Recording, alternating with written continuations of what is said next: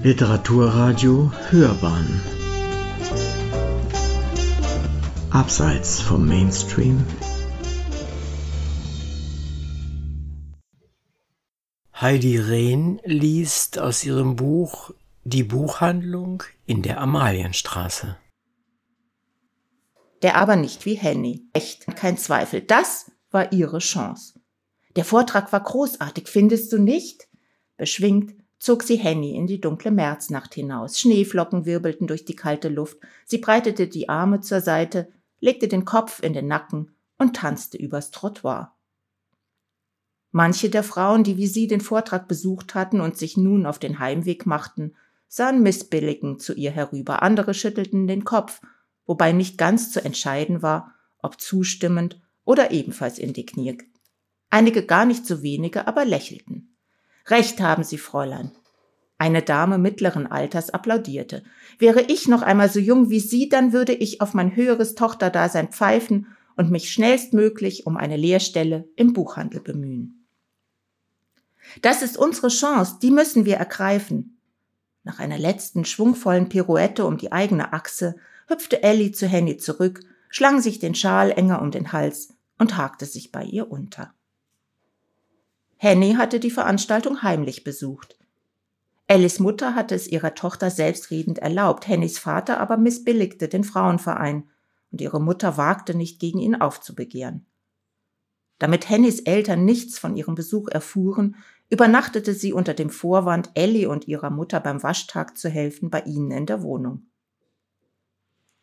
Ellis verwitwete Mutter Ditter hatte anderes im Sinn, als sich zu sorgen was Ellie tat, während sie sich abends oder vielmehr nachts vergnügte. Und erst recht anderes, als darüber zu grübeln, was Ellie mit ihrem Leben langfristig anfing, außer sich eine aus ihrer Sicht gute, sprich reiche Partie zu angeln, die ihr ein amüsantes Dasein garantierte. Marie Lesser spricht mir aus der Seele, bekräftigte Ellie, während sie und Henny Arm in Arm Richtung Odeonsplatz stapften. Wir müssen Buchhändlerinnen werden. Das ist der Beruf für uns. Eine Schande, dass wir nicht längst selbst darauf gekommen sind. Gleich morgen in der Früh gehen wir zu Therese und Ruth und fragen, ob wir bei ihnen anfangen können. Um sieben sperren sie die Buchhandlung auf. Wenn wir dann schon vor der Tür stehen, erwischen wir sie noch allein, um in Ruhe mit ihnen darüber zu reden. Dich nehmen sie bestimmt sofort. Warum sonst haben sie dir von dem Vortrag heute Abend erzählt? Außerdem hast du die höhere Töchterschule besucht, stammst aus gutbürgerlichen Kreisen. Ich dagegen habe nur acht Jahre Volksschule, bin in einfachen Verhältnissen aufgewachsen und Unsinn, unterbrach Ellie sie. Du bist klug und wissbegierig. Du liest viel mehr als ich und außerdem hast du ein Fable für aufregende Geschichten. Das wissen die Lemles. Sie kennen uns, seit wir mit fünf oder sechs Jahren angefangen haben, bei ihnen in den Büchern zu stöbern. Dank ihnen haben wir uns doch überhaupt erst kennengelernt. Dein Vater wollten sie sogar überreden, dich auf eine bessere Schule, was er mir trotzdem verboten hat, weil ein Mädchen seiner Ansicht nach ohnehin heiratet. Lass, Elli. Ich schaff das auch so. Die Stelle als Ladenhilfe im Tabakgeschäft von Frau Hippmann ist ganz passabel. Bei ihr erlebe ich fast jeden Tag etwas, was ich für meine Geschichten gebrauchen kann. In vier Jahren bin ich großjährig, dann gehe ich sowieso von hier weg. Du darfst nicht von hier weggehen. Abrupt blieb Ellie stehen zwang Henny es ebenfalls zu tun. Du darfst mich nicht allein lassen. Du bist meine beste Freundin, der einzige Mensch, dem wirklich etwas an mir liegt. Was soll ich nur ohne dich tun? Eben noch hast du selbst gesagt, die Lehre als Buchhändlerin wäre deine große Chance, um selbstständig zu werden, auf eigenen Füßen zu stehen. Dabei tust du das eigentlich jetzt schon. Mich brauchst du nicht dazu. Dich brauche ich immer, unser ganzes hoffentlich langes Leben lang. Ellie stellte sich auf die Fußspitzen, schlang der zwei Handbreit größeren und ein Jahr älteren Henny die Arme um den Hals. Noch bin ich ja hier, vier Jahre mindestens. Verlegen löste Henny sich aus der Umarmung.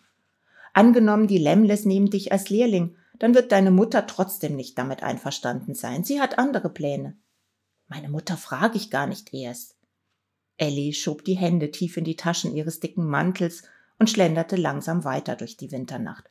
Letztlich wird sie erleichtert sein. Das Pensionat in der Schweiz kostet ein Vermögen. Das kann sie sich doch eigentlich gar nicht leisten.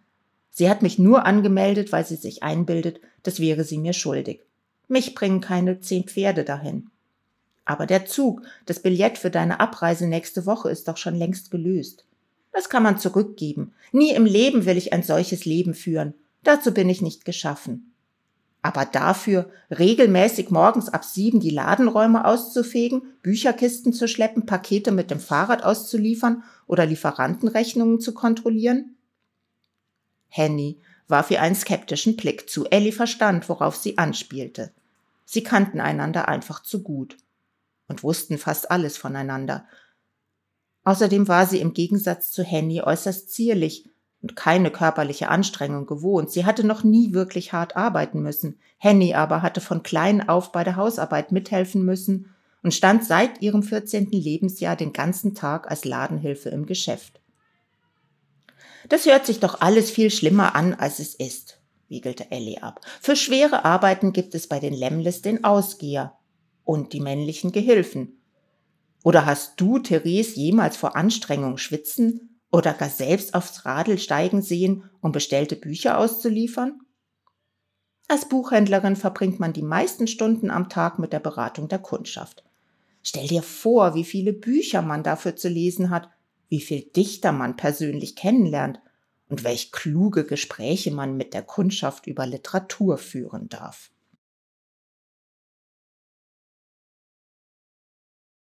Ja, mit diesen Illusionen bewirbt sich Ellie dann bei der Buchhandlung Lemmle und beginnt eine Ausbildung als Buchhandelsgehilfin. Und jetzt springen wir ins Jahr 1913, Oktober, dreieinhalb Jahre später. Die Ausbildung ist beendet und Ellie und Henny arbeiten inzwischen beide bei den Lemles in der Buchhandlung in der Amalienstraße. Fast hätte es die eindrucksvollen, aufwendig gestalteten Kunstbände an der rückwärtigen Wand auf einen Schlag erwischt und sie wären umgekippt wie Dominosteine. Flink überstieg Ellie die schweinslederne Prachtausgabe von Meyers Konversationslexikon, verlor dabei erneut das Gleichgewicht und ruderte wild mit den Armen durch die Luft, um nicht rücklings auf den Reiseführern zu landen. Gerade als sie wieder festen Boden unter den Füßen spürte, begann der Band zur italienischen Renaissance-Architektur zu wanken. Sie fing ihn gerade noch auf und platzierte ihn in einer Reihe mit den Büchern über antike griechische Philosophie. Sieben Uhr war eindeutig zu früh am Tag, um sich bereits unter Kontrolle zu haben. Sieben Uhr in der Früh und damit pünktlich zur Ladenöffnung war allerdings die einzige Zeit am Tag, zu der sie die Schaufensterauslage noch weitgehend ungestört von der mittlerweile ausgebleichten Dekoration zum 75-jährigen Bestehen der Buchhandlung Lemmle befreien konnte. Zwischen der Riege ehrfurchteinflößender Klassiker mit Goldprägung sowie den auffallend modernen, im verschlungenen Jugendstil gestalteten Neuerscheinungen der letzten Monate sollten endlich auch wieder die Werke Münchner Autorinnen und Autoren zur Geltung gelangen. Dafür war die einst von Isaak Lemmle in der Altstadt gegründete und vor über 30 Jahren von seinem Sohn Isidor in die Amalienstraße verlegte Buchhandlung stadtweit bekannt. Und darauf hatten sich dessen Tochter Therese und ihre Cousine Ruth bei der Übernahme des Geschäfts vor acht Jahren spezialisiert. Auf dem kamesinroten Filz fächerte Elli Thomas Manns Buddenbrooks, ein großer Liebling der Kundschaft, Ricarda Huchs Brieferzählung Der letzte Sommer, Heinrich Manns Professor Unrat sowie Annette Kolbs soeben mit dem Fontane-Preis prämierten Debütroman Das Exemplar auf. Daneben fand sie noch Platz für Hans Karossas neuesten Roman Dr. Bürgers Ende und Lena Christs Lausdirndl-Geschichten. Eine gewagte Mischung. Durch die gemeinsame Präsentation bewährter älterer Titel mit noch weniger gut eingeführten Neuerscheinungen hoffte sie, den unbekannteren Büchern und Autoren mehr Aufmerksamkeit auch in solchen Leserkreisen zu verschaffen, die sonst gern auf das Bewährte setzten und sich nur sehr zögerlich von anderem überzeugen ließen. In ihrer Stammkundschaft gab es sehr, sehr viele von dieser Spezies. Flink raffte sie die Röcke und tänzelte auf Zehenspitzen zwischen den Büchern umher, bückte sich, um einen einzelnen Titel gefälliger auszurichten oder einen anderen weiter nach vorn zu rücken. Mit spitzen Fingern schob sie die akkurat geschriebenen Preistäfelchen zwischen die Seiten und reichte endlich die staubige Jubiläumstafel mitsamt den bunten Girlanden zu Henny aus dem Schaufenster. An der nahen Ludwigskirche schlug es halb acht. Die Dekoration musste fertig sein, bevor die ersten Kunden auftauchten. Eine Fliege brummte vor Ellis Gesicht herum, sie wedelte sie weg und begutachtete das Ergebnis ihrer Mühen. Es geht nicht um die Befriedigung unserer Bedürfnisse, sondern um die der Kundschaft. Hauptkriterium für die Auswahl darf nicht unser Geschmack sein, sondern ausschließlich das, was das Interesse unserer Kunden weckt und sie zum Betreten unserer Buchhandlung sowie im besten Fall zum Kauf eines Buches animiert, pflegte Therese, die ältere ihrer beiden Chefinnen, zu ermahnen, wenn Ellie die Bücher für die Auslage bereitlegte. Und es geht natürlich auch darum, neugierig zu machen, wofür unsere Buchhandlung seit mehr als drei Generationen steht. Münchner Literatur. Und das heißt in zunehmendem Maß Literatur von Frauen für Frauen, ergänzte Ruth gern verschmitzt lächelnd. Anscheinend gelang es Ellie immer besser, diese Anforderungen zu erfüllen. Mittlerweile ließen die Lemles ihr fast freie Hand bei der Dekoration. Ellie bereute es keine Sekunde, sich vor dreieinhalb Jahren den Plänen ihrer Mutter mit dem Schweizer Pensionat verweigert und sich stattdessen für die Ausbildung als Buchhändlerin entschieden zu haben. Vor einigen Monaten hatten die Lemles sie als ausgelernte Gehilfen in den Kreis der Festbeschäftigten übernommen. Ihre Freundin Henny war seinerzeit zwar nicht, wie erhofft, ebenfalls als Lehrling bei den Lemles eingestellt worden, dafür hatten sie sie vor knapp zwei Jahren als angelernte Büro- und Ladenhilfe aufgenommen und erlaubten ihr bei nahezu sämtlichen Tätigkeiten außer der direkten Kundenberatung einzuspringen. So ging sie Ellie auch an diesem Morgen zur Hand und reichte ihr die Bücher durch die Öffnung in der Rückwand. Endlich war Ellie fertig. Sie knüllte das Tuch zusammen, mit dem sie die Scheiben verhängt hatte, stopfte es sich unter den Arm und kletterte in den Ladenraum zurück. Beim nächsten Mal stellen wir ausschließlich Titel von Frauen aus, verkündete sie Henny. Noch waren sie allein in den verwinkelten Räumen mit den Decken hohen unter der Last der dicken, dünnen, schöngeistigen, wissenschaftlichen, unterhaltsamen, anspruchsvollen, lehrreichen, bebilderten oder textlastigen Titel durchgebogenen Regalen und in ebenfalls mit Büchern, Zeitschriften, Broschüren überfrachteten Schaufenstern. Bald aber trudelten die anderen Gehilfen und die Kolleginnen ein und wenig später auch die Kundschaft. Den ganzen Vormittag über bimmelte die Ladenglocke unablässig.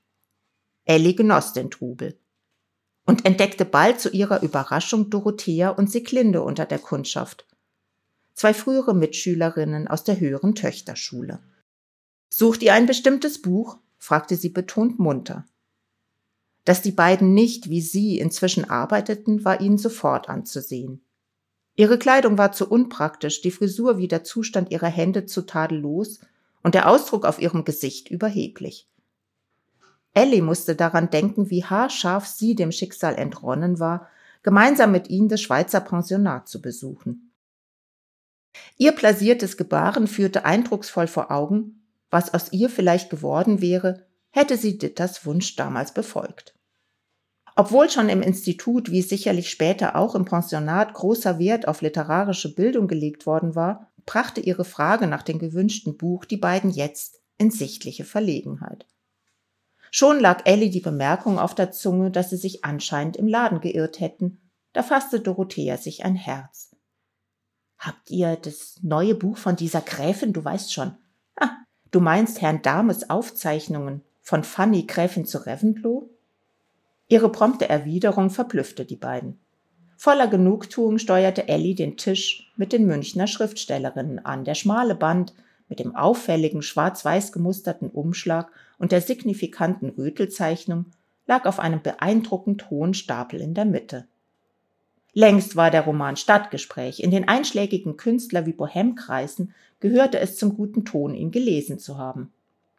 Triumphierend hielt Ellie ihn nun Siglinde und Dorothea hin. Als keine von ihnen danach griff, fragte sie, oder wollt ihr für jeden von euch eins? Es sind ja noch genügend Exemplare da, wie ihr seht. Danke, erwiderte Dorothea rasch und nahm das Buch, presste es mit dem Titel nach vorn gegen den Leib, so dass man nicht erkennen konnte, um welches Buch es sich handelte. Es ist nicht verboten, beruhigte Ellie sie. Aber die Reventlow schildert die Dinge recht freizügig, mischte Siglinde sich ein. Du hast es schon gelesen? Ellie verkniff sich die nächste Frage, was sie unter die Dinge verstand. Siglindes gerötete Wangen erklärten es auch so. Würden wir es dann noch kaufen? Herausfordernd funkelte Dorothea sie an. Woher wisst ihr denn dann schon, was drinsteht? Na, weil die Reventlow das Buch geschrieben hat. Und es ist doch bekannt, welche Freiheiten sie sich herausnimmt. Nicht umsonst wird sie die Skandalgräfin genannt. Mit zwei Männern gleichzeitig hat sie zusammengelebt, erklärte Siglinde atemlos. Und niemandem verrät sie, wer der Vater ihres Sohnes ist, ergänzte Dorothea. Oder weiß deine Mutter Bescheid? Warum sollte sie? Na, sie ist doch ganz eng mit ihr. Siglindes Wangen glühten noch stärker. Als die Reventlow noch in München gelebt hat, hat man sie doch fast jeden Tag zusammen im Café Stephanie oder sonst wo in Schwabing gesehen. Das Stephanie befindet sich wie unsere Buchhandlung in der Maxvorstadt, gleich hier gegenüber, berichtigte Ellie. Na, aber trotzdem heißt es in dem Buch, es handele sich um Van Moching, ein klarer Hinweis auf Schwabing stellte Dorothea klar. Alle Welt redet ja auch von der Schwabinger Bohème. Und? Siglinde rückte näher an Ellie heran, sah sie sensationslüstern an. Kommt deine Mutter auch in dem Roman vor als wer? Hat sie dir überhaupt schon verraten, wer sich hinter welchen Figuren verbirgt? Dorothea rückte nun ebenfalls näher heran. Bestimmt weiß sie genau Bescheid. Lest es doch einfach selbst, schlug Ellie vor. Es würde euch doch nur halb so viel Spaß machen, wenn ich jetzt alles verrate. Darf ich euch zur Kasse begleiten? Der Vormittag ging rasch vorüber, immer mehr Kunden strömten herein, bis gegen Mittag Mittagspause verkündet wurde von Rosendorf, dem ältesten der Gehilfen. Sobald der letzte Kunde um eins die Buchhandlung verlassen hatte, schloss er die Tür. Kirchner, der zweite Gehilfe, tat es ihm nach. Elli, Henny und Rahel räumten noch schnell die herumliegenden Bücher in die Regale, legten Zeitungen und Zeitschriften zusammen, schoben die Stühle an die Tische und schalteten die Leselampen aus, bevor sie alle in den Hinterhof gingen. Beim schönen Wetter machten sie dort gemeinsam Mittagspause. Was ist denn jetzt mit diesem Leo Kleefisch, der vorhin in den Laden gekommen ist und nach den Lemles gefragt hat? platzte es aus Lehrling Johann in seinem 16-jährigen Leichtsinn heraus, nachdem er sein Wurstbrot verschlungen hatte. Rahel bedeutete ihm hektisch leiser zu reden. Das Fenster des Büros im ersten Stock stand weit offen. Doch es war ohnehin zu spät. Therese und Ruth betraten gerade gemeinsam mit besagtem Leo Kleefisch den Hof. Schön, dass Sie alle hier sind. Therese lächelte. Wir haben Neuigkeiten, schaltete sich Ruth ein. Ab nächsten Montag fängt Leo Kleefisch als Gehilfe bei uns an. Er wurde uns von unserer Freundin und Kollegin Marie Lesse aus Berlin empfohlen, ergänzte Therese. Und die empfiehlt Ihnen ausgerechnet einen männlichen Gehilfen? sprach Johann an, was sich Ellie im selben Moment auch fragte. Ein Blick zu Henny bestätigte ihr, dass es der ähnlich ging. Auch Kollegin Rahel wirkte verblüfft. Warum nicht? meldete sich Kirchner zu Wort. Wenn man unsere beiden Chefinnen mitzählt, sind wir männlichen Gehilfen seit längerem schon in der Unterzahl. Selbst ein Gleichstand der Geschlechter wäre eher ungewöhnlich, wie man an den anderen Buchhandlungen in der Stadt sieht. Unsere männliche Kundschaft lässt sich aber nun einmal lieber von ihresgleichen bedienen. Dafür ist der Anteil der Kundinnen im Bereich der schöngeistigen Literatur umso höher, entgegnete Ellie. Frauen sind generell aufgeschlossener als Männer mischte sich Rahel ein. Das sieht man doch schon allein daran, dass sie seit Jahrhunderten auch die größtenteils von Männern geschriebenen Bücher lesen, während Männer sich nur auf ihre Geschlechtsgenossen konzentrieren. Höchste Zeit, dass wir anfangen, dagegen aktiv. Wir wollten eigentlich keine Grundsatzdiskussion über Frauen und Männer im Buchhandel vom Zaun brechen, unterbrach Therese sie amüsiert. Wir waren lediglich der Ansicht, wir könnten in unserem eingeschworenen Münchner Kreis noch jemanden von auswärts vertragen. Ruth schmunzelte. Ja, und damit ist jetzt das Team in der Buchhandlung in der Amalienstraße erstmal komplett. Frauen und Männer unter dem Personal relativ ausgewogen und das in einer Buchhandlung, die sich die Literatur von Frauen ein bisschen auf die Fahne geschrieben hat, neben der Literatur von Münchnern. Es gibt ja zu der Zeit eine ganze Reihe von sehr berühmten Münchner Autoren. Einige sind ja eben schon angeklungen. Thomas Mann, Heinrich Mann, natürlich auch ähm, einige Frauen, Annette Kolb, Ricarda Huch und natürlich Kari Brachvogel, die im Roman noch eine Rolle spielt und den Münchner Schriftstellerinnenverein gründet. Ellie und Henny sind ganz begeistert, in dieser Zeit zu leben und eben sehr viel von dieser Literatur- und Bohem-Szene auch mitzubekommen. Etwas anderes in dieser Zeit schwelt allerdings auch, und das ist die Politik und mit Kari Brachvogel und einigen anderen Schriftstellerinnen auch die Bestrebungen der Frauenbewegung, der sogenannten bürgerlichen Frauenbewegung, die von München aus eine sehr prägnante Rolle spielt, die Rolle der Frauen zu verbessern. Und dann geht's natürlich auch, wir kommen jetzt ins Jahr 1914, um das Säbelrasseln, das wir aus heutiger Sicht leider auch wieder kennen, weil sich alle Länder, alle Nationen sehr stark fühlen und irgendwie ihre Kräfte messen wollen.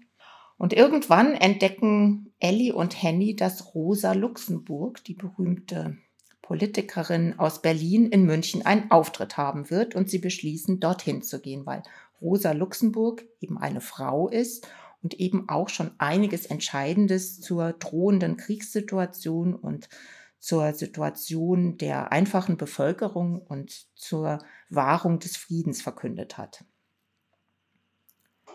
Bereits eine Stunde vor Versammlungsbeginn war der riesige Saal im Münchner Kindelkeller, der als der größte der Stadt galt, restlos überfüllt. Die Luft war zum Schneiden, es wurde geraucht, geschwitzt und geschwätzt, gegessen und getrunken. Kaum kamen die Bedienungen nach, die schweren Steinkrüge mit Bier und die Holzbretter mit Brotzeit an die Tische zu schleppen. Um die Menge zu beruhigen, die vor den Türen noch ungeduldig auf Einlass wartete, wurde eine zweite Veranstaltung direkt im Anschluss an die erste im benachbarten Schwanensaal anberaumt.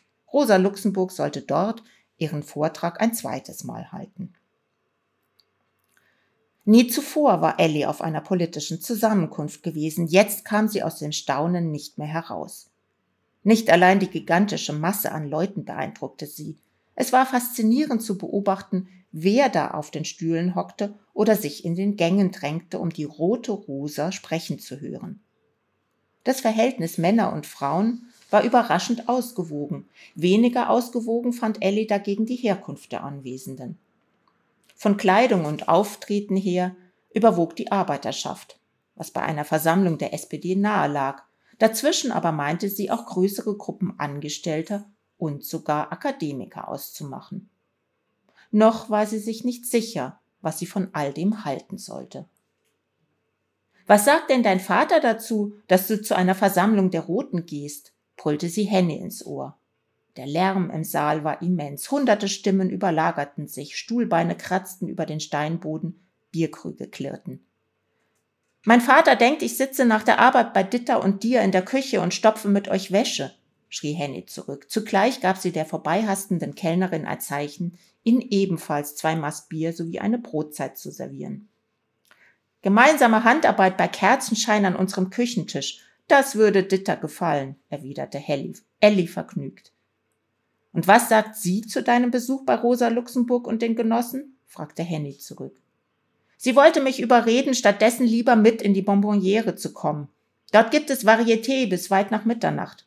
Sie meinte, dabei würde es lustiger zugehen als bei der bierernsten kleinen Roten aus Berlin, wie sie sie nennt. Es sei höchste Zeit, dass ich anfinge, mich zu amüsieren, wie es in meinem Alter üblich sei, statt immer nur langweilige Dinge zu tun. Politik ist für Ditter langweilig? Natürlich. Vorn an der Stirnseite des Saales tat sich etwas. Applaus wallte auf.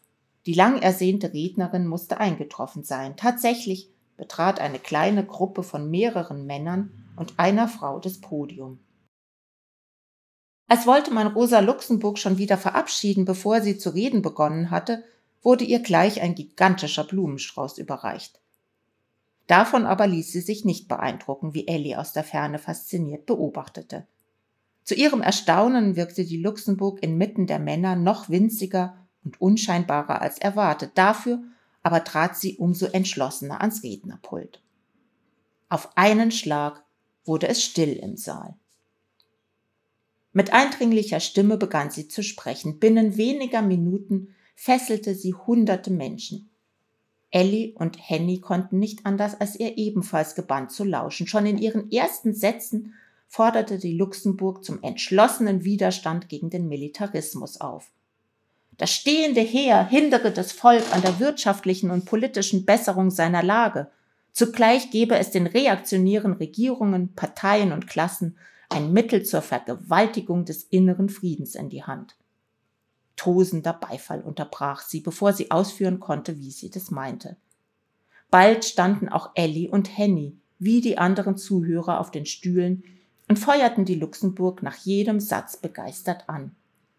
Unter dem donnernden Applaus des gesamten Saales unterstrich sie zum Abschluss ihrer gut einstündigen Rede die Bereitschaft des Volkes, das Vaterland gegen Angriffe von außen zu verteidigen.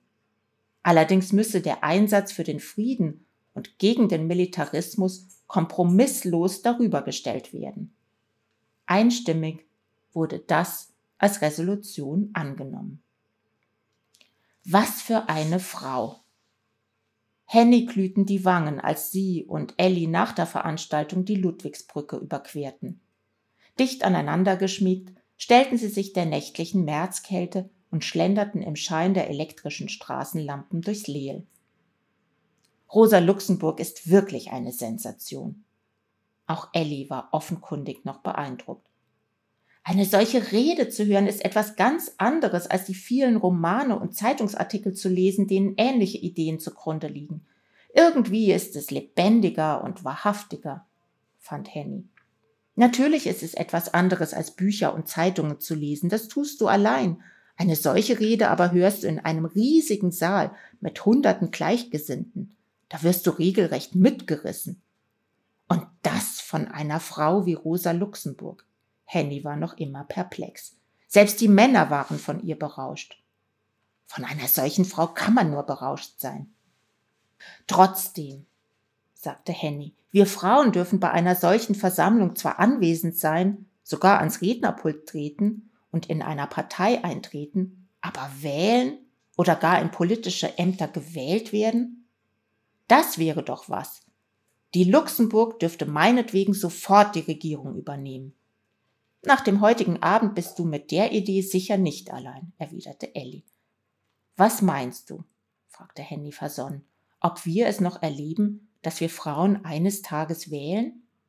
Warum nicht? Du siehst doch, dass sich etwas tut. Vor wenigen Jahren noch wäre Rosa Luxemburgs Auftritt in München undenkbar gewesen. Wollen wir es hoffen, erwiderte El, Henny. Sie lächelten einander aufmunternd an, bevor jede wieder in ihren Gedanken versank und sie am Sog der Masse weiterliefen. Sie waren nicht die einzigen, die sich nach der Versammlung im Münchner Kindelkeller entschieden hatten, zu Fuß nach Hause zu gehen. Einem unendlichen Wurm gleich schlängelte sich die Menge an den pompösen Wohn- und Geschäftsgebäuden vorbei Richtung Innenstadt. Einen stärkeren Kontrast zu dem eben gehörten konnte es kurz darauf in der Maximilianstraße kaum geben. Henny kam es vor, als nähme sie erstmals den verschwenderischen Luxus und die protzige Kulissenhaftigkeit beidseits der königlichen Prachtstraße wahr. In ihrem Kopf halten Rosa Luxemburgs Worte wieder, was sie über das Volk und sein Ringen um den inneren Frieden gesagt hatte, wie das mit der Forderung nach besseren Lebensbedingungen für alle zusammenhing. Die Luxemburg hatte behauptet, die oberen Klassen beharrten nur deshalb darauf, das Heer weiter auszubauen, weil es letztlich eine Waffe war, um das eigene Volk in Schach zu halten. Das womöglich aber gar nicht mehr lange unter diesen Bedingungen in Schach gehalten werden wollte. Denn das Volk war die enormen finanziellen Aufwendungen, die an anderer, sinnvollerer Stelle fehlten, leid. Wie auch die steten Drohgebärden der Mächtigen gegen die eigenen Untertanen. Ist das nicht aufregend? fragte sie Ellie, als sie das Nationaltheater erreichten. Die Zeiten ändern sich gerade grundlegend. Und wir beide stecken mittendrin. Im letzten Herbst wurde hier in München der Schriftstellerinnenverein gegründet. Jetzt waren wir auf einer Versammlung bei Rosa Luxemburg. Was uns wohl als nächstes im Sommer erwartet? Tja, damit höre ich jetzt erstmal auf.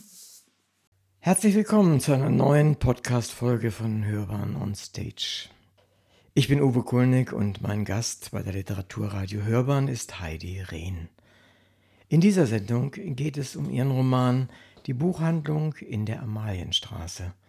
Ich möchte mit Heidi über ihr Buch, seinen Inhalt, den Geist der Zeit zu Beginn des 20. Jahrhunderts und ihren Umgang damit sprechen.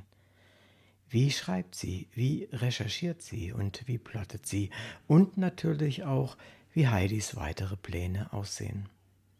Auch wenn wir uns schon einige Zeit kennen, interessiert mich und unsere Hörer der Mensch Heidi Rehn. Ich bin gespannt, was sie uns zu erzählen hat. Herzlich willkommen bei der 78. Sendung Hörbahn on Stage.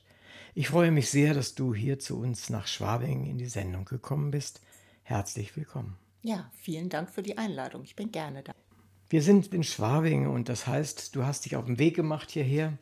Wie sieht es denn eigentlich aus mit Lesungen im Augenblick, so nach unserer grausligen Lockdown-Zeit und der Corona-Zeit? Ja, erfreulicherweise tut sich jetzt was. Also ähm, es sind jetzt einige Anfragen gekommen für Mai, Juni bis in Juni, Juli rein. Und ich bin froh, dass endlich wieder was geht, weil letztes Jahr war sozusagen gar nichts. Ich war in der Glockenbach-Buchhandlung zur äh, Aufnahme vom Podcast von der Glockenbach-Welle, aber ich glaube, das war mein einziger In-House-Termin. Ansonsten mache ich ja die Spaziergänge, die Romanspaziergänge auf den Spuren von Punkt, Punkt, Punkt. Dann kommt mhm, immer der mhm. jeweilige äh, Themenbezug und die konnten erfreulicherweise stattfinden. Na, das war wenigstens was. War ein bisschen ja, ja, ja, Kontakt zu den Leserinnen und Lesern, mhm. weil das ja doch fehlt, wenn man so am Schreibtisch durchaus, sitzt. Durchaus, durchaus. Da kommen wir aber auf jeden mhm. Fall nachher nochmal drauf zurück. Ich habe gelesen, dass das, was du heute gelesen hast und was das Buch anbietet, ein historischer Gesellschaftsroman ist. Ein schönes Wort. Mhm. Was ist ein historischer Gesellschaftsroman? Ja, diese Bezeichnung verfolgt mich. Ich habe da mal den Preis für bekommen und fand es sehr interessant weil letztlich denke ich, ist jeder Roman ein Gesellschaftsroman, weil es geht ja immer um Gesellschaft. Ähm, historisch ist natürlich klar, weil es immer der Blick zurück ist bei mir in, ins 20. Jahrhundert, ins frühe 20. Jahrhundert und ich denke halt, Gesellschaft muss sein, weil es geht ja um Menschen, es geht um ihr Leben, wie sie es gelebt haben, wie sie miteinander gelebt haben, wie sie miteinander auf Ereignisse reagieren. Insofern, ja, denke ich, kann man es nicht anders füllen. Okay. Also ein also Roman ist, eine, ist, immer so. Ich finde es eine schöne Vokabel. ja, es klingt gut. Äh, ja. gibt dem Ganzen so einen gewissen voluminösen Rahmen. Und äh, manchmal ist ja, muss man auch eine gute Verpackung haben. Und ich meine, du bist ja ohnehin Meisterin der Worte. Ist das von dir gewesen an der nee, Stelle? Also, oder ist das wie der gesagt, Verlag das ist, ich habe mal den goldenen Homer für ja. den, ähm, wie heißt es, für den besten historischen Gesellschafts- und Beziehungsroman. Und das habe ich natürlich als ah, Urkunde an der Wand hängen. Kann ich wunderbar. mir jeden Morgen anschauen, also bevor ich losschreibe. Äh, das ist eine tolle, tolle Geschichte. Ja. Also ich finde das, find das schön. Es gibt etwas, was mich eigentlich, seitdem ich hier in München in Sachen Literatur unterwegs bin, etwas mehr auch lokal unterwegs bin, immer erstaunt, nämlich diese ungebrochene, seit 15 Jahren habe ich das Gefühl, ungebrochenes Interesse an dem Beginn des 20. Jahrhunderts. Das bedeutet, äh, ich kenne viele Leute, die sich mit den Frauensituationen beschäftigen zu der Zeit, viele Leute, die sich mit anderen historischen Dingen beschäftigen. Vor zwei Wochen war jemand hier, der sich mit dem Bierkönig aus der Zeit mhm. beschäftigte und, und, und. Wie kommt dieses ungebrochene Interesse an genau dieser Zeit in München und Umgebung, das erlebe ich ja tatsächlich mhm. hier, mhm. zustande? Was denkst du? Nur Nostalgie? Also ehrlich gesagt, nee, ähm, mich beschäftigt es, seit ich in München bin. Ich bin Mitte der 80er zum Studium nach München gekommen. Also es sind jetzt schon über 30 Jahre, muss ich jetzt ganz vorsichtig sagen. Ich finde es eine spannende Zeit und kann mir das auch bei anderen so erklären, weil ich das oft als Feedback bekomme, weil in München damals alles möglich war. München war Kunststadt, München war Bohemstadt, München war Politisch interessant war die Zeit des Prinzregenten, die gute alte Zeit. Erstmal, dann kommt der Krieg, dann kommt Revolution, da war München ganz rot, da war München ganz vorne. Mhm. Dann kommt das blutige Ende der Revolution, die 20er Jahre, die dann ja, wie wir alle wissen, 33 nicht in München, sondern von Berlin ausgehend in der Machtergreifung geendet haben, aber damit natürlich auch hier in München wieder ähm, Zeit des Nationalsozialismus. Und ich finde, in München sieht man, was in der Zeit alles möglich war und was passiert ist und kann das hier sozusagen so im München ist ja irgendwo ein Dorf, so im Kleinen für den großen Kosmos beobachten und nachvollziehen. Ich verstehe, was du meinst und ich würde dem auch sofort zustimmen, soweit ich damit mit der Vergangenheit in München vertraut bin. Was mich nur gewundert hat, ich äh, begegne diesem Ausdruck, äh, München ist sozusagen Kulturstadt Deutschlands, äh, manchmal fehlt sogar diese Hauptstadt nicht. Da habe ich dann so gedacht, zu der damaligen Zeit bin ich dabei, verstehe ich sofort. Ich denke, heute war das, was du sagtest, München ist ein Dorf, dann doch ein bisschen stärker, finde ich jedenfalls. Aber das ist, ja, aber das ist ja das Schöne. Ähm, Kontrast, das ist ja, ja so diese, ähm, da gab es auch mal eine Dissertation über München, das Herz, Berlin, der Kopf, über ah. diese Rivalität. Ganz spannend. Ich weiß jetzt leider nicht, es war eine Autorin, also eine mhm, mhm. Studienkollegin, die ein paar Semester über mir war. Und das ist ja auch was, was sich wie ein roter Faden durch die Geschichte des 20. Jahrhunderts zieht. München misst sich immer an Berlin. Man fragt sich eigentlich, warum. Ich bin im Rheinland aufgewachsen. Also ich meine, Köln oder Düsseldorf oder Mainz hatten diese Ambitionen nie. Aber theoretisch, warum nicht? Aber München hat immer diesen, Gegensatz zu Berlin gesucht und ist ja eigentlich bis heute, ne? Das mhm, kriegt man ja mhm. immer noch so mit. In gewisser Weise schon, ja. ja. Das denke denk ich auch. Aber ich finde es auch ganz charmant, München als Dorf ja, zu sehen, ja. weil das Millionendorf, das hat doch auch. Ich, ich sehe ne? das auch nicht schlimm irgendwie. Ich muss nur manchmal schmunzeln. Wie bist du durch die Pandemie gekommen überhaupt? Äh, so wie alle, äh, mit einem blauen Auge. ich meine, als Schriftstellerin habe ich natürlich den Vorteil, arbeitstechnisch hat sich nicht viel geändert. Im Gegenteil, ähm, es war recht ruhig, weil ja Lesungen, Veranstaltungen weggefallen sind und ich konnte mich ganz aufs Schreiben konzentrieren. Was mir dann gefehlt hat, zeitweise waren ja die Bibliotheken zu und ich bin ja eine leidenschaftliche Gängerin. Wie sagt man? Stabi-Sitzerin, Stabi-Besucherin. das hat mir gefehlt, da konnte ich nicht hin. Irgendwann durfte man Bücher wieder abholen, wenigstens das. Und natürlich eben so der direkte Austausch mit Leuten, weil wenn man so Stunden am Schreibtisch verbracht hat, dann brauche ich das, dann muss ich mal rausgehen, mit Leuten reden. Es war natürlich nur beschränkt möglich, aber das ist Jammern auf hohem Niveau, weil meine Arbeit an sich konnte ich ja machen. Mhm. Aber ähm Hast du irgendwie eine Veränderung, eine Verschiebung bemerkt von deinen äh, Papierbüchern sozusagen zu den E-Books? Nee, das eigentlich interessanterweise nicht. Also mhm. ähm, weiß nicht, wo, das hätte ich auch gedacht, aber Gott sei Dank, was ich ja sehr schön finde, ähm, haben ja viele eben gerade ihre Liebe wieder zu Buchhandlungen mhm. entdeckt und festgestellt, ähm, das ist was anderes als eben bei elektronischen mhm. Händlern zu kaufen. Man konnte ja Gott sei Dank in Buchhandlungen gehen und ähm, also nicht direkt unbedingt in den Laden, aber man konnte seine Bücher bestellen und abholen. Und ich hatte das Gefühl, dass das für viele doch eine Entdeckung war, die sie sehr positiv bewertet mhm. haben. Und das fand ich sehr schön, mhm. was vielleicht dazu beigetragen hat, dass nicht so viel mehr E-Books ja, ich, ich, ich, ich wollte das gar nicht wertend meinen, mhm. sondern einfach nachfragen, mhm. weil ich versuche das herauszukriegen, tatsächlich auch aus meinen Gästen, ob da irgendwie mhm. etwas passiert ist. Aber mhm. bislang äh, erlebe ich da keine großen Verschiebungen. ja, sowas. es ist verblüffend. Ich hätte auch gedacht, oder jetzt, wo über Papiermangel an allen Ecken berichtet wird, hätte ich auch gedacht, dass das E-Book da einen Schub kriegt, aber mhm. weiß nicht. Also zumindest bislang ist es nicht feststellbar. Vielleicht kommt es noch. Ja, vor allem sind Buchhandlungen ja wirklich besondere Orte. Also man merkt, ja, mich hat so erstaunt, dass einige Leute festgestellt haben, da kriege ich das Buch ja am nächsten Tag, wenn ich es heute bestelle und so, weil ich dachte, es ist eigentlich bekannt. Und auf der anderen Seite kriege ich noch so viel mehr Anregungen. Ich meine, da sind Tische, ähm, das ist ja auch in meiner Buchhandlung mhm. ja immer mhm. Thema.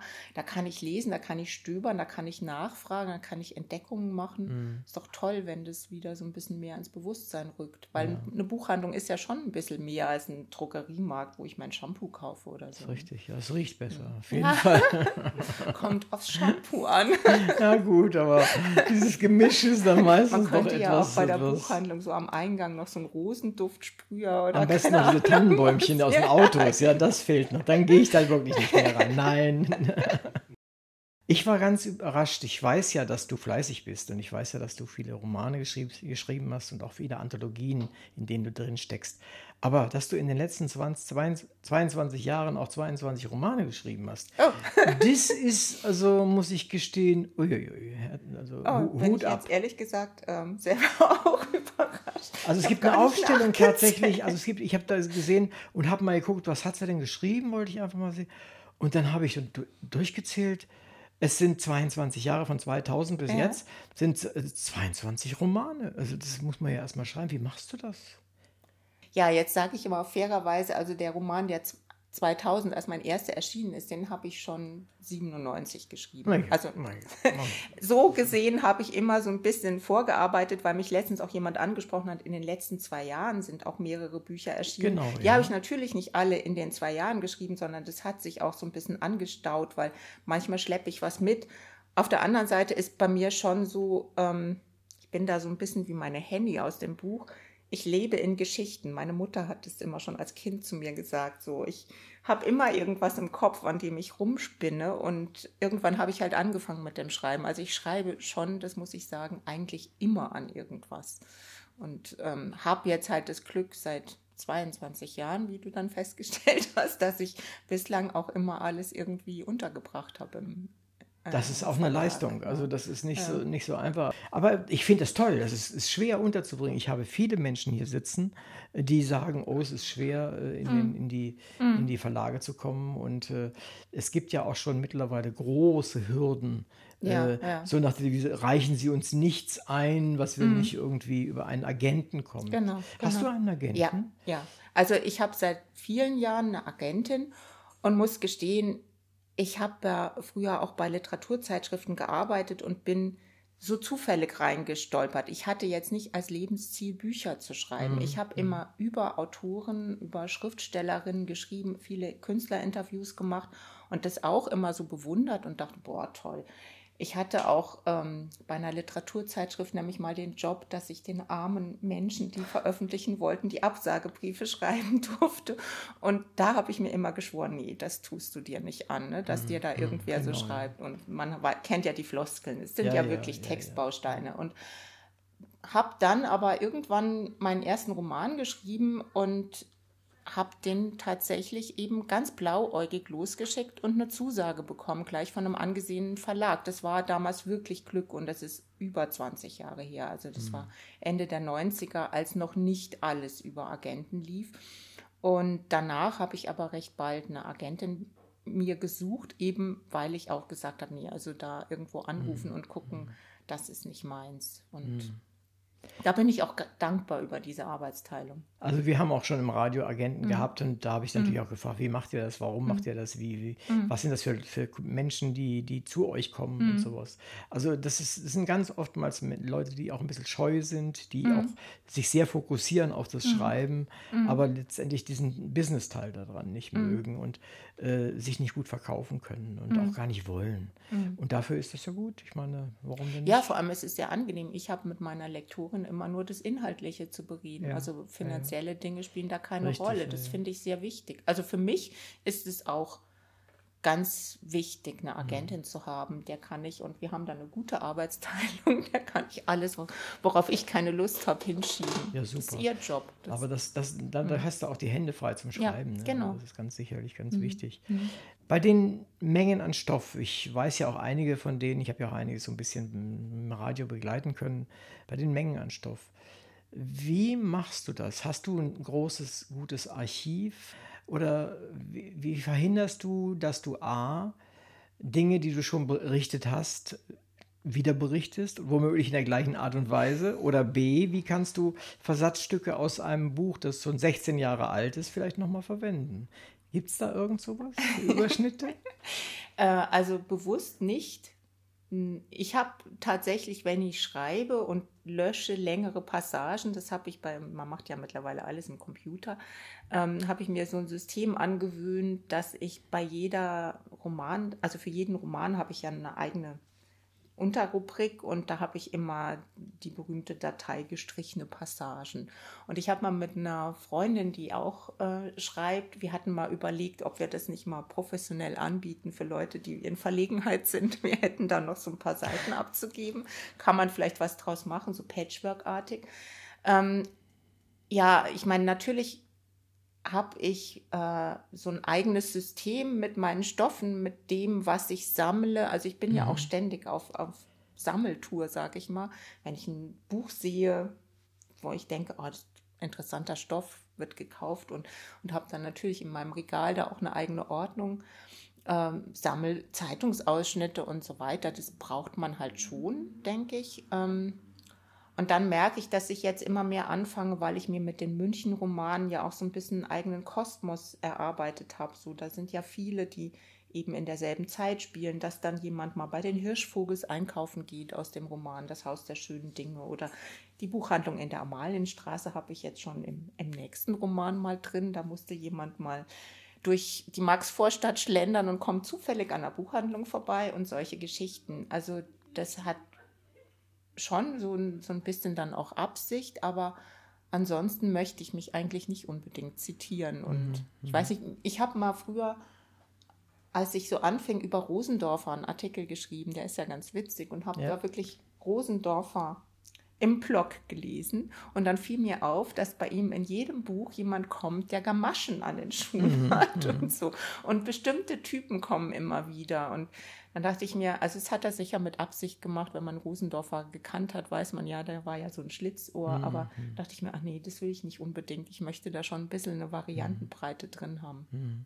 Na, mir ist das aufgefallen, weil äh, ich war ja, wir haben uns kennengelernt bei einem ähm, äh, Spaziergang. Mhm. Äh, ich weiß nicht mehr genau, um welches Thema es ging, aber ich weiß doch, in welchen Ecken wir mhm. gestanden haben, das weiß ich mhm. noch.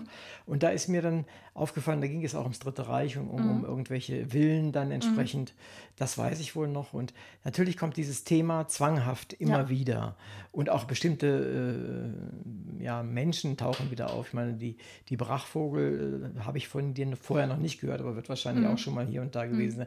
Weil man kommt ja an denen nicht vorbei. Genau. Letztendlich. Und ich meinte es eher an der Stelle, äh, äh, dass man, dass du aufpassen musst, was vielleicht, vielleicht machst du das, ich weiß es nicht. Wenn ich mir überlege, ich würde über diese Zeit schreiben, die ja doch relativ mhm. eng beieinander ist, wie, wie würde ich das machen, dass ich über die Brachvogel nicht dreimal dasselbe erzähle oder sowas, mhm. ja? Oder über äh, die Reventlow zum Beispiel. Ja, oder, oder ja. ja ich meine, da sind wir wieder beim Thema. München ist ein Dorf und letztlich ähm, kennt hier jeder jeden oder man lernt ständig jemanden kennen. Das war früher nicht anders, als es heute ist. Und äh, deswegen ist natürlich einfach auch so ein bestimmter Kosmos immer da. Äh, mir ist aufgefallen, ich habe jetzt eben nach der Buchhandlung in der Amalienstraße einen Roman über Maria Mark äh, geschrieben, über die Frau von Franz Mark. Mhm. Und es ist dieselbe Zeit und die ist in denselben Straßen unterwegs. Und ähm, die war ja dann auch mit der Werefkin befreundet und der Münter und so weiter. Und interessant ist, dass diese Frauen keine Berührungspunkte zur Frauenbewegung haben, die in der Buchhandlung eine Rolle spielen. Und dann dachte ich mir, das, das ist schon eigenartig. Aber es war wohl, ich habe dann auch in einem Buch einen Hinweis gefunden, das hat die nicht interessiert. Diese Malerinnen waren anderweitig beschäftigt. Mhm. Die haben sich da nicht gekümmert. Mhm. Und so denke ich, ist es vielleicht auch immer so, jede Gruppe, heute würde man sagen, jede Blase ist so für sich. So war das damals auch ein bisschen. Mhm. Ja, das Ähnliches habe ich auch gehört von Ingrid Richardson, die sich mhm, ja sehr genau, damit beschäftigt. Genau, mit der hatte ich darüber gesprochen. Ne? Genau, und und da kam mir das, äh, mhm. kam das mhm. genauso, dass eben man eigentlich denken könnte, die mehr oder weniger intellektuellen Frauen äh, der damaligen mhm. Zeit, die hätten natürlich sagen müssen, hey, wir müssen uns kümmern um die Bewegung der Frauen, um die Frauenrechte und mhm. so weiter. Muss ja nicht jeder auf die Barrikaden gehen, aber äh, mhm. sich dafür interessieren. Aber genau das ist nicht passiert. Und das, das oder jedenfalls nicht, nicht so, wie man es erwarten genau. würde heutzutage aus unserer genau. Sicht. Und das finde ich gerade deswegen interessant, also gerade bei den Malerinnen und dann den Nicht-Berührungspunkten mit der Frauenbewegung, weil das Café Luitpold war für die Schülerinnen der Damenakademie, wo Münter, die Mhm, Maria Mark, damals noch Maria Frank, alle waren der Treffpunkt und es ist auch der Treffpunkt der Frauen von der Frauenbewegung. Das heißt, jede Wette, die haben sich zumindest vom Sehen gekannt. Ja, sicher. Aber die haben nichts miteinander zu tun gehabt. Und das finde ich eigentlich auch sehr spannend. Mhm. Nee, das ist ganz gut. Und insofern bist du auch dann weniger in, in Gefahr, äh, sozusagen dich immer im Kreis zu drehen. Das ist Ja, ich denke auch, es ist bei mir ja auch die Mischung aus fiktiven und realen Stoffen. Ich habe ja auch ähm, überwiegend eben fiktive, wie die Buchhandlung bei meinem Kaufhausroman war das so, dass ich auch ganz bewusst mir dann die Figuren ausdenke und nur anlehne an reale Figuren. Und da hat man natürlich dann auch wieder einen Variantenreichtum. Jetzt haben wir relativ viel drumherum geredet um das Buch, aber vielleicht hilfst du den HörerInnen ein bisschen in Bezug auf den Inhalt. Ein bisschen, was wissen wir, es geht um die Buchhandlung und um Genau. deine Protagonisten, aber vielleicht kannst du noch ein bisschen mehr erzählen, was in dem Buch passiert. Viel. Das hoffe ja, ich. also, ja, Nein, ich ja weiß, genau. ich hoffe weiß ich es auch. ja. Also dieser Roman, es klang ja schon bei den Lesestellen an, hat natürlich zwei Hauptfiguren, Ellie und Henny. Das sind zwei junge Frauen zu Beginn der Handlung 16, 17 und dann so Anfang 20 im Laufe der Jahre, die eben zwischen 1910 und 1919 in München einmal die Ausbildung, also die Ellie die Ausbildung zur Buchhandelsgehilfin macht. Henny kann sie nicht machen, wie wir schon gehört haben und über diese Buchhandlung in diese Künstlerkreise reinkommen. Ellie kommt äh, durch ihre Mutter Ditta, die eben die, die Witwe eines Offiziers ist und in den Bohemkreisen unterwegs ist, ganz dick mit der Reventlow befreundet war, hat sie diese Kontakte zur Künstlerszene. Über die Buchhandlung kriegt sie Kontakt zur Frauenbewegung, zu dieser ganzen Schriftstellerinnen-Szene und natürlich dann, als der Krieg ausbricht, auch eben ähm, mit den verschiedenen, ja, erstmal Kriegsbefürworterinnen vor allem. Die Frauen der Frauenbewegung waren erstaunlich kriegsbegeistert erstmal. Äh, wie viele Intellektuelle, ähm, wir haben ja eben kurz über die Maler gesprochen, Franz Marc, ähm, und diese Leute haben sich ja auch erstmal sehr positiv über den Krieg geäußert und dann kippt ja die Stimmung und es geht natürlich in die Zeit über, da in München die Revolution ausbricht, wobei die Revolution, das klingt zu groß, in Ja, München ja, war es ja, ein sehr friedlicher Umsturz, das berühmte geflügelte Wort Majestät Gangenshorn, wir haben Revolution. Ja, genau. Passt aber zu München in- Genau, in gewisser Weise. dieses- aber nichtsdestotrotz ja. sind auch einige Menschen zu Tode gekommen. So ist es nicht. Es war so Genau. ganz- Also ganz am Ende ist es nicht. ja leider auch sehr umgeschlagen und sehr grausig Ja, geworden. ja, Ja, ja, das ist, darf man, das ist auch etwas, was manchmal so in dieser Gemütlichkeit sozusagen so ein bisschen untergeht, ja. Das, Genau. Ich streiche das bisschen, also äh, untergeht und auch untergehen soll. Und das Mhm. ist eigentlich sehr schade. Jed, jedes Buch äh, braucht in gewisser Weise, wenn es ein Roman ist, so wie, Mhm. wie, sie es auch, wie du es auch schreibst, ähm, einen, einen wirklichen Bösewicht. Wer ist dein wirklicher Bösewicht in, der, in dem Roman? Wer ist mein böse? We- Ja, es gibt natürlich ähm, einmal. Ähm, jetzt habe ich natürlich den Ist es, die, ist es die, macht ja nichts. Bei 22 Büchern, meine lieben Zuhörer, Das äh, darf man das einfach vergessen. Ich vergesse das schon bei drei Büchern oder vier Büchern, die ich geschrieben habe. Mach, machen wir uns nichts draus. Ist es nicht vielleicht doch die Mutter? Die Mutter, die Ditta, die ist eine Gegenfigur, aber Aber nicht die Böse ist sie oh, nicht. Also ich, ich nee. empfinde sie schon als Bösewicht. Ja, das finde ich interessant. Das hat mir letztens eine Leserin auch gesagt, dass sie die Ditta gar nicht mag. Und da war ich so ein bisschen überrascht, weil ehrlich gesagt mag ich die Ditta. Ich, wobei ich jetzt auch gestehen muss, ich mag immer auch meine bösen Menschen, weil ich ihnen auch immer eine Seite gebe, die nicht so böse ist. Weil ich glaube, Mhm. kein Mensch ist wirklich 100% böse. Wobei man ja jetzt da momentan. Hm. ich wollte gerade vorsichtig sagen, gehen wir darüber lieber jetzt nicht näher ein, Nein, weil, weil, da kommen jetzt äh, sofort bestimmte Menschen oder ein bestimmter Mensch, Ja, der einem aber auch er ist. Vater und dann ist er Eben. gegenüber seinen Kindern auch nicht. Aber es ist, frage ich andersrum, wer ist dir denn der wirklich Liebste oder die wirklich Liebste? Ja, es ist natürlich so ein bisschen wie, ähm, wenn man Kinder hat, liebt man auch alle irgendwie so ein bisschen. Und es ist dann die jeweilige Szene, wo man dann für jemanden Be Partei ergreift. Deswegen finde ich das immer so ein bisschen schwierig. Natürlich sind die Hauptfiguren jetzt Ellie und Henny, weil sie eben so im Zentrum stehen und von allen Seiten gezeigt werden. Aber zum Beispiel auch den Zachal mag ich total gerne. Das ist Mhm. der Bruder von Ja, ja. Henny, der ja auch eine Rolle spielt für die politische ähm, Schulung, sage ich jetzt mal, seiner Schwester und ihrer Freundin. Ja. Hm, verstehe. Sind deine Menschen doch öfter mal aus dir bekannten Menschen zusammengesetzt?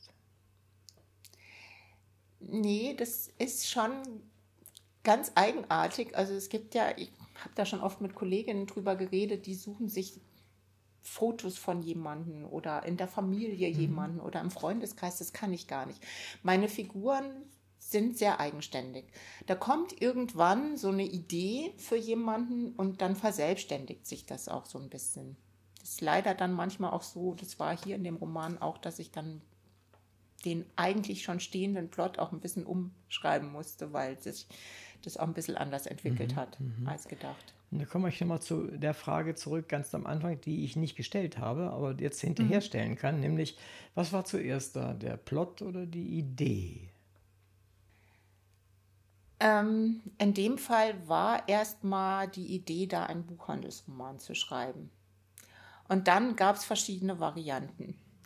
Und ähm, dann habe ich sehr gehadert damit und manchmal hadere ich bis heute damit und denke, ich würde das jetzt schon wieder anders schreiben. Vielleicht liegt es daran, dass so eine Buchhandlung voller Geschichten steckt und man einfach nur jeden Tag an der anderen Seite des Regals steht und eine neue Geschichte entdeckt. Ist noch ausbaufähig, würde ich sagen. Also, äh, als ich das las, äh, den Titel, da habe ich so gedacht, ja, ich verstehe sofort, warum du das genommen hast. Ich verstehe sofort, warum du es geschrieben hast. Gehört zu dem, was, was, was du insgesamt so schreibst. Äh, das ist mir schon klar. Aber habe ich so gedacht, ja, äh, was passiert denn in so einer Buchhandlung? Also ich war oft in Buchhandlungen, klar, aber da ist eigentlich noch nie was passiert. Im Sinne von, äh, was bemerkenswert wäre, ja. Also Ja, aber das ist natürlich, finde ich, hier einfach schon die Zeit. Ich meine, München Anfang des 20. Jahrhunderts und dann eine Buchhandlung und dann überlegt man, wer lebt zu der Zeit alles in München? Wer ist da unterwegs? Was passiert in München generell? Ich finde ja, wie gesagt, diese Zeit in München sehr spannend, weil man da sehr viel zeigen kann, was weit über München hinaus relevant ist.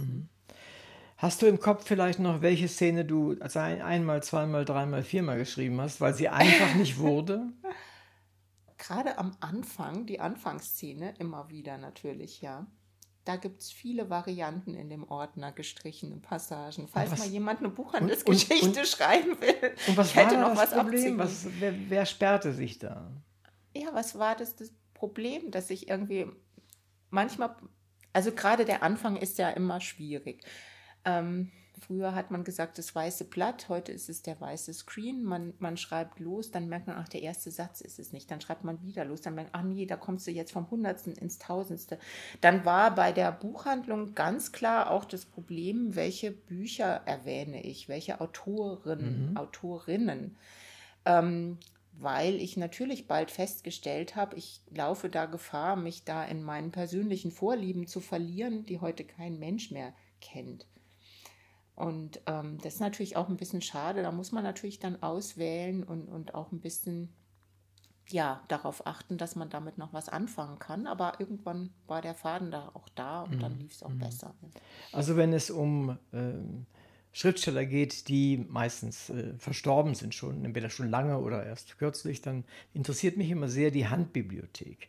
Ich frage dich also jetzt nicht nach deiner Handbibliothek, das ist deutlich zu früh und ich hoffe, das bleibt auch noch lange zu früh. Aber was liest du so?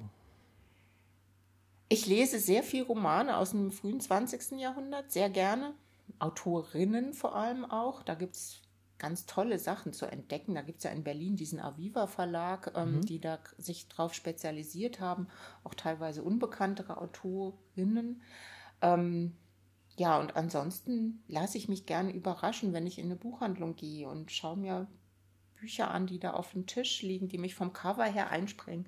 Oder wenn dann eine Buchhändlerin kommt und sagt, du, das hier wäre was für dich oder so, habe ich auch ganz tolle Sachen gemacht. Lest auch gerne Graphic Novels. Das ist auch nochmal so ein Fable von mir. Bin ich durch meinen Mann dazu gekommen, über Bon Dessiné auf Französisch, weil mein Mann Das da kommt ja sehr aus Frankreich. Ja, Genau, Ganze, ne? und mein Mann kann da in keiner, kann auch viel besser Französisch als ich. Seine Mutter ist aber auch Mhm. Na ja, Französischlehrerin. Und so bin ich dann aber auch, habe irgendwann meine Scheu überwunden Mhm. und habe da auch irgendwann angefangen, man wird da so ein bisschen süchtig nach und mittlerweile gibt es es bei uns ja auch. Ja, ja, gibt es auch. Ich fand es auch gut, weil du es gerade gesagt hast, eben mit deinen Büchern, die dort gelesen sind oder die du erwähnst, mhm. dass du so eine Art Glossar gemacht hast genau, darüber, ja. sodass man sich da auch einen Gedanken machen kann und vor allen Dingen auch mal gucken kann, wenn man sich nicht so gut auskennt mit der Zeit, wen, wen spreche mhm. ich da an, wen lese ich, äh, mhm. äh, welche, welche der vor allen Dingen Frauen lese ich denn da und äh, die sind ja vielfach sehr wert, wiedergelesen zu werden. So ja, und das Erschreckende ist ja auch, wie vergessen die sind. Also Kari Brachvogel ja. war ja wirklich eine Größe in München ja, und ja. hat ja auch über München hinaus eine große Bekanntheit gehabt, hat ja wirklich, also heute würde man sagen, Bestsellers-Status gehabt und wer kennt die heute noch? Und die Sachen von ihr sind so toll zu lesen. Also gerade weil du eben Ingwild Richardson erwähnt hast, die hat ja ihre Sachen wieder rausgebracht und, und macht, glaube ich, immer wieder Neuausgaben. Das finde ich ganz toll. Also ja, also das ist, äh, ist da hat sich mir mhm. besonders auch jetzt eine ganz neue Welt mhm. erschlossen, über Ingfield letztendlich, die ich vor ein paar mhm. Jahren kennengelernt habe. Aber es gibt ja das äh, Telito-Projekt, das ist äh, Tegernseer Literaturtouren und mhm. die waren ja alle mehr oder weniger auch um den, mhm, in den genau, Tegernsee, ja. hatten da äh, Ferienaufenthalt oder was auch immer. Mhm. Das spielt eine große Rolle und äh, ich spreche da die, die ganzen Stationen, die, die Ingfield gemacht hat, mhm. äh, also textlich und auch noch ein paar mhm. andere Leute und da habe ich also viel gelernt, auch zum mhm. Beispiel über, über Hedwig Kurzmaler, ja. über die wir ja immer, immer sehr lächeln. Aber das waren Millionen Umsätze, die dort sind. Und es ist nicht, sie werden ja immer noch verfilmt, davon mal abgesehen. Mhm. Aber der Ruf ist ganz, ganz schlecht und äh, äh, völlig zu Unrecht eigentlich. Es war eine andere Zeit, das darf man nicht vergessen. Und ja. die hat viel für die Frauen getan. Ja, und es ist ja interessant, dass dann eher die Männer überdauert haben. Also ich kann mich noch erinnern, in späten 80ern an der Uni wurde auch immer Frauenliteratur so belächelt. So, ach, naja, machst du ein Seminar über Frauenliteratur? Es war dann immer gleich so, ah ja, Frauenliteratur in der DDR, oder? So wurde das dann ja, ja, so hingestellt. Und das ist ja Gott sei Dank vorbei. Und man sieht, dass da vieles, ja, zu Unrecht vergessen wurde. Und ein bisschen gut, dass man das jetzt nicht mehr so sieht, nicht mehr so geschlechtsspezifisch auch Literatur mhm. betrachtet.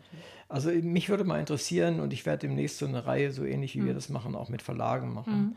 Und mich würde mal interessieren, wie die das eigentlich sehen. Ob sie mittlerweile so eine Proportsgeschichte im Kopf haben mhm. oder ob es denen mittlerweile egal ist.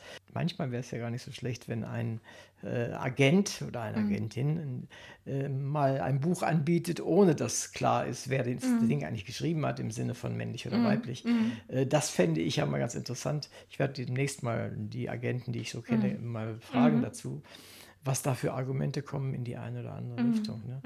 Ich glaube, in, de, in, dem Genre, in dem du unterwegs bist, spielt das eher keine Rolle. Ich glaube, da sind die Männer tatsächlich auch in der, in der Minderzahl. Ist das richtig oder ist das nur so ein Eindruck von mir? Also beim historischen Roman würde ich sagen, gibt es auch viele Autoren, also Männer. Peter Prange ist natürlich ein großer Ja, ist richtig. Name. Ja, ist richtig ähm, ja. Aber äh, also, wenn ich hier allein gucke, wer bei mir schon war in der Sendung, mm, mm. das sind locker zehn Damen, zehn bestimmt, also ungefähr. Mm, Und ich habe noch keinen einzigen Mann dazu eingeladen. Aber das liegt nicht daran, dass ich es nicht will, sondern dass sie mir, sich mir nicht, nicht darbieten, so weiteres. Also was mir auffällt, ist, ähm, dass Frauen schon würde ich sagen, mehr an Sichtbarkeit erreichen. Ja, also wenn ne? ich mir so überlege, ich bin jetzt seit über 20 Jahren Autorin, bin ja schon sehr lange auch wirklich ähm, nur noch Autorin. Ähm, und da war es so, würde ich sagen, am Anfang, dass man als Frau da eher in der Minderheit war und das ist zumindest ausgewogen. Auch im Krimi-Bereich. Ich habe ja auch Krimis geschrieben, mhm. bin da im Syndikat, in dem Netzwerk der Krimi-Autoren da würde ich sagen, haben die Frauen sehr aufgeholt. Mhm. Sie waren ja ohnehin schon seit langer, langer Zeit mhm. die Hauptleserinnen sozusagen. Hat man äh, ja gehört. Da, ja. Dabei, ja. Und ja. Äh, ich frage immer mal wieder zwischendurch äh, meine, mein, meine Gäste, woran das denn liegt. Und oftmals ist ja je blutiger, desto, desto besser. Äh, wie kommt das, dass äh, Frauen so sehr auf diese Krimis stehen, auf viele Krimis stehen? Hast du eine Idee? Glaub, Ach so, dass Frauen die, stärker Krimis lesen als ja, Männer? Ja, auf jeden okay. Fall. Auf jeden, also zumindest sagt Aha. die Statistik das. Aha, Okay, ich denke, Frauen lesen ja generell. Sowieso mehr. mehr, ne? das ist Das ist ja auch, ein, aber das ist Aber ja man kann es ja ein- bereinigen, also statistisch bereinigen. Das wäre Ja, aber das ist ja ein Phänomen, das es immer schon gab, weil es wurde ja auch immer vor den, ähm, als das mit Romanen losging, äh, hieß es ja immer, die Frauen ähm, werden dadurch verdorben. Und Ja, so ja, andererseits ist ja die Frage, was hätten die Frauen denn tun sollen? Sie durften nicht studieren, sie durften keinen Beruf ergreifen, also in bestimmten Kreisen. Ich meine, Frauen haben immer gearbeitet, das erkennt man ja jetzt auch immer mehr, aber in diesen höheren Kreisen, wo die Frauen dann nichts in Mhm. Anführungszeichen zu tun hatten, blieb ihnen ja nur das Lesen, weil sie durften keine Ausbildung machen, sie durften nicht irgendwie tätig werden. Mhm. Aber bitte nicht so, die französischen Romane sozusagen. ne? Mhm. Das ging ja gar nicht. Äh, ich komme nochmal zurück zu, zu deinen Spaziergängen, die du Mhm. schon vor längerer Zeit gemacht hast. Was, was treibt dich dazu, das zu machen? Es macht Spaß? Willst du nur Geld verdienen? Also nur, ich streiche das nur tatsächlich, willst du damit Ja. Geld verdienen? Oder was ist dieser innere Drang? Also ähm, das war so eine Idee. Ich fahre ja viel Fahrrad auch in München und wie gesagt, die Stabi ist mein Lieblingsort oder einer meiner Lieblingsorte und dann bin ich, als ich damals diesen ersten München-Roman Tanz des Vergessens geschrieben habe, bin ich so mal wieder zur Stabi geradelt und dachte, eigentlich komme ich hier ständig an den Schauplätzen meines Romans vorbei.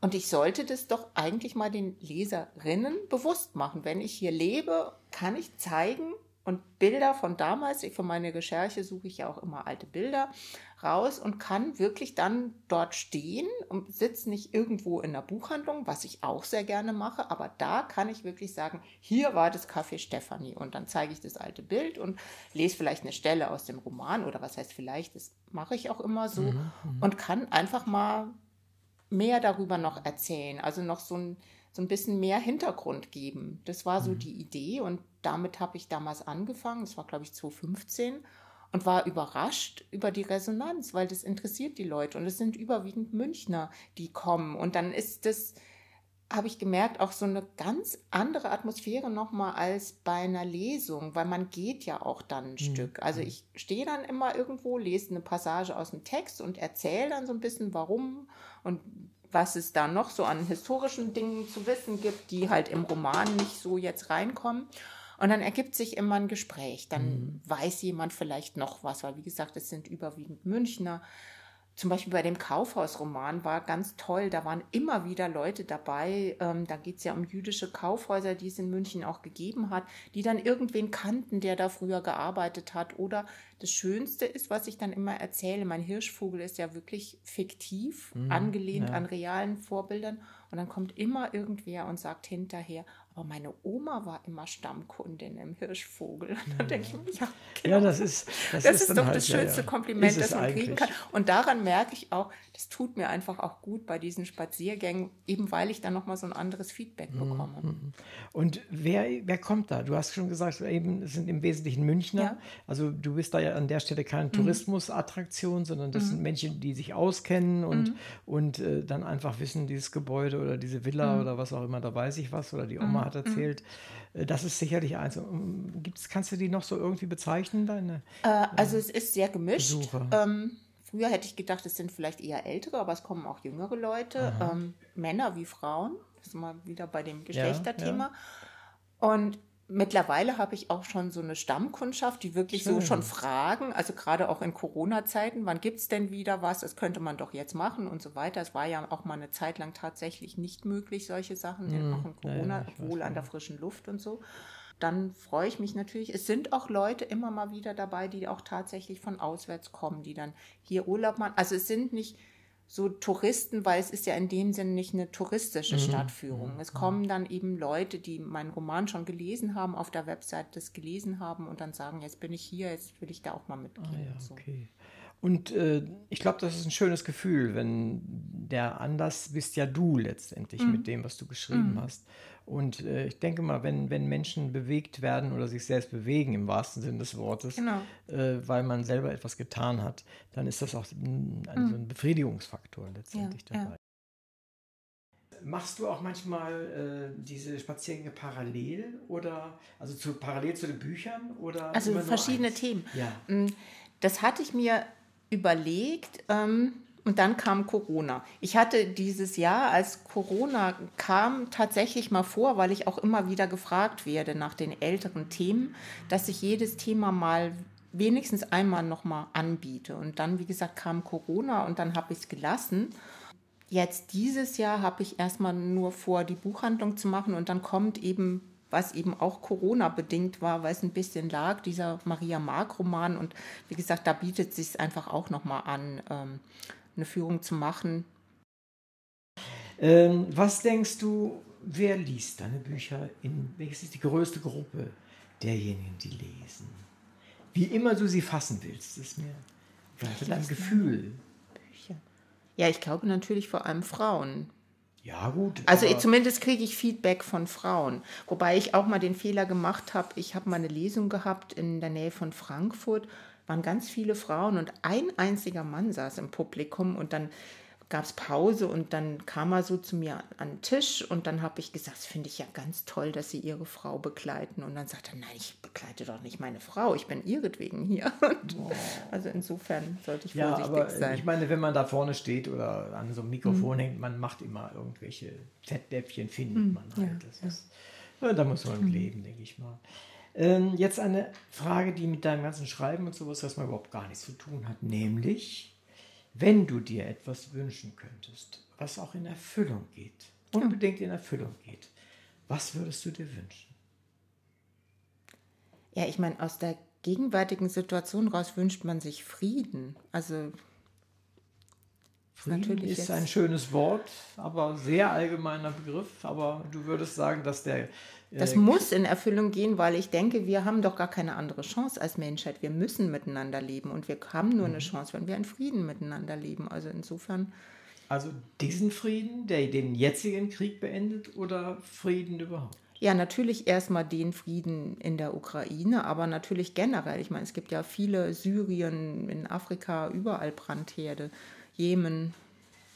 Leider sehr viel. Ja, Ich meine, das klingt jetzt so platt, aber das ist so das, was einen doch momentan bewegt. Also, ist, du ja. bist die Erste, die das sagt. Also ich habe jetzt Echt? die letzten paar Male das immer gefragt. Es kamen immer durchaus ganz andere Sachen. Äh, okay. Es war sowieso so, wir haben das Thema nicht bewusst ausgeklammert aus den mhm. Gesprächen. Es wir streiften es immer mal wieder. So, Irgendwo okay. so mit so zwei Sätzen, ja. aber dann, ich bin da nicht drauf eingegangen, weil ich das nicht forcieren wollte. Ja. Und dann ist das aber auch meistens wieder verschwunden. Ja, aber vielleicht hängt es damit zusammen, hier steht ja auch hinten drauf, der Krieg steht bevor. In meinem Roman geht es um den Ersten Weltkrieg. Dann, wie gesagt, habe ich jetzt für den Sommer dann noch fertig gemachtes Manuskript für Maria Mark. Da war ich just, man glaubt es kaum, Ende Februar an der Stelle, wo Franz Mark eben in den Krieg zieht. Und das ist anscheinend doch was, was in meinen Romanen, das war mir vorher nicht so bewusst, eine Rolle spielt. Und ich bin zwangsläufig Anfang des 20. Jahrhunderts immer wieder damit konfrontiert und sehe jetzt einfach diese Parallelen. Mhm. Wobei ich mich als Historikerin immer strikt dagegen wehre, man kann Zeiten nicht so eins zu eins äh, gleichsetzen und Parallelen ziehen, aber so was Grobes ist natürlich immer da und dann ist immer die erschütternde Erkenntnis, wie wenig dazugelernt wurde. Aber es ist doch erschütternd, weil man so merkt, wie gesagt, es gibt doch keinen anderen Weg, als dass wir friedlich miteinander leben. Ich will ja jetzt auch nicht mit dir einen Streit anfangen, weil was habe ich davon? Ist doch viel netter, wenn man hier miteinander sitzt ja. und, und angenehm plaudert und man kann kontroverser Meinung sein, darum geht es ja gar nicht. Aber trotzdem habe ich nichts davon, wenn ich dir jetzt die Colaflasche über den Kopf ziehe oder nicht so. Wirklich, nicht ne? wirklich. Also, und das ist das, was mich dann immer so ein bisschen erschüttert. Mhm. Ja. Ist, das ist natürlich mhm. ist ein, ein schöner Wunsch und ich denke, mhm. jeder vernünftige Mensch kann den mhm. nur unterstützen. Ich bin auf der anderen Seite immer schon fast zufrieden. Wir, ein Herr aus dem Publikum kennt das, das habe ich letztes Mal auch schon gesagt, aber bei über 8 Milliarden Menschen ist es sogar erstaunlich, dass wir uns nicht täglich darüber einschlagen. Weil Menschen sind von Haus aus nicht wirklich friedlich. Und insofern haben wir schon gute Mechanismen entwickelt, äh, um das so einigermaßen mm. hinzukriegen. Das geht nicht immer gut, mm. das, aber mm. trotzdem, mhm. wir bemühen uns mhm. zumindest darum. Mhm. Nicht jeder Einzelne, aber immerhin. Ja, also das ist eins. Jetzt habe ich dich doch relativ lang gelöchert. Äh, und äh, wenn du magst, kannst du mir eine Frage stellen. Da war ich jetzt nicht drauf vorbereitet. Das ist, ist der Sinn der Sache. Gemein, ne? Weil das, das klingt jetzt so, ich bin ja schon finde das ganz spannend, dass du immer so viele verschiedene Autoren, Autorinnen da hast. Das ist ja ein wahnsinniges Spektrum. Wie, wie kommst du dazu? Das, wo kommt diese Leidenschaft dafür her? Du musst dir immer wieder die verschiedensten Sachen anhören. Ähm, es ist also einmal die Frage nach den Themen, die ich angehe, die ist relativ leicht zu beantworten. Ich bin sehr neugierig und die Verlage schicken mir einfach immer ihre vorausschauenden Programme und dann mache ich da ein Kreuz und dann mache ich da ein Kreuz Mhm. und aus den, weiß ich, 70 äh, Sachen pro Halbjahr oder sowas schmeiße ich dann welche raus, die das nicht, die, Mhm. die, die nicht durchhalten, wo ich mir dann sage, bringt das was für mich, mag ich das, äh, dann gucke ich mir die Leute an, die ich dann einladen will dazu. Äh, kann ich mit denen irgendwie was anfangen oder hoffe ich, dass die was mit mir anfangen können. Aber letztendlich ist eigentlich meine Neugierde. Liebe Anwesende, liebe Hörerinnen und Hörer, danke, dass Sie wieder dabei waren. In der heutigen Sendung war Heidi Rehn mein Gast. Es ging um den Roman Die Buchhandlung in der Amalienstraße. Es ist ein historischer Gesellschaftsroman und er behandelt im Zentrum das Schicksal zweier Frauen, ihre Träume, die um einen Buchladen in München kreisen, den Ersten Weltkrieg und auch die Liebe. Und das ist interessant, informativ, spannend und hat die Elemente, die ein gut zu lesendes Buch mitbringen muss. Kurz, es ist lesenswert. Man kann es kaufen, lesen, etwas über die damaligen Zeitläufe erfahren und auch mit anderen Menschen darüber sprechen. Ich bin Uwe Kulnig vom Literaturradio Hörbahn und sage vielen Dank Heidi, dass wir heute so viel über dein Buch, dein Schreiben und deine Vorstellungen von deinem Beruf oder besser von deiner Berufung erfahren durften. Daher sage ich dir auch im Namen unserer ZuhörerInnen noch einmal, sowohl für das Buch als auch für deine Mitwirkung an dieser Sendung herzlichen Dank. Ich danke auch. Vielen Dank, dass ich da sein durfte.